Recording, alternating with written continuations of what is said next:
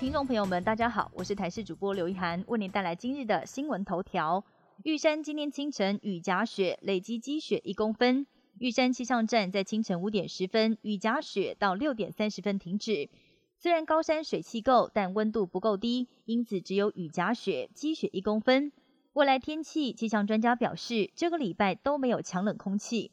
但是今天会有封面通过，加上东北季风南下，各地都会下起局部雨。北台湾湿凉，中南部早晚也会偏凉。三千两百公尺以上高山，今天开始到明天清晨都会有飘雪的几率。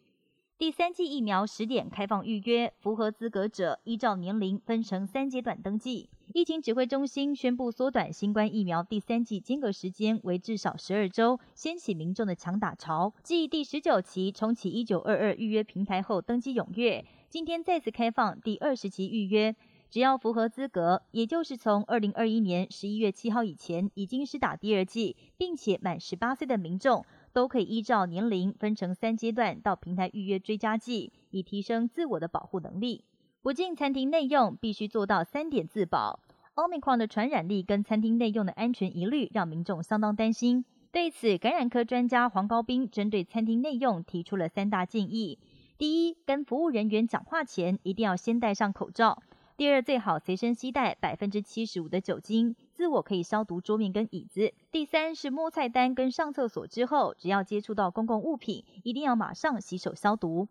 不让辉瑞疫苗专美于前，莫德纳表示，针对阿米狂疫苗将进入临床试验阶段。莫德纳执行长透过视讯出席世界经济论坛时表示，针对阿米狂的疫苗已经进入收尾阶段了，预计未来几周会开始临床试验，希望在三月之前向监管机构分享数据，以制定下一步的行动。此外，莫德纳也正在开发一种同时对抗新冠、流感以及呼吸道融合病毒的三合一疫苗追加剂。预计二零二三年秋天能够上市，目标是要让民众一年追加一剂即可。中国外交部在今天宣布重启中国丹东到北韩新义州的铁路口岸货运，这也是从疫情爆发以来，北韩时隔两年首度正式开放跟中国的陆路边界。十六号，中国的列车已经从丹东跨越鸭绿江开往北韩新义州，之后北韩的货运列车也开进丹东。根据了解，北韩货运列车在丹东装载了面粉、油料等货物运回北韩。未来北韩有可能逐步开放边界。阿富汗西北部在周一下午接连发生两次强震，目前至少传出有二十六个人死亡。民众在第一时间徒手挖掘，希望可以找出生还者。美国地质调查局的资料显示，地震发生在阿富汗西北部的巴德吉斯省。两起地震规模达到四点九及五点三，深度分别为十公里及十八公里，属于极浅层地震。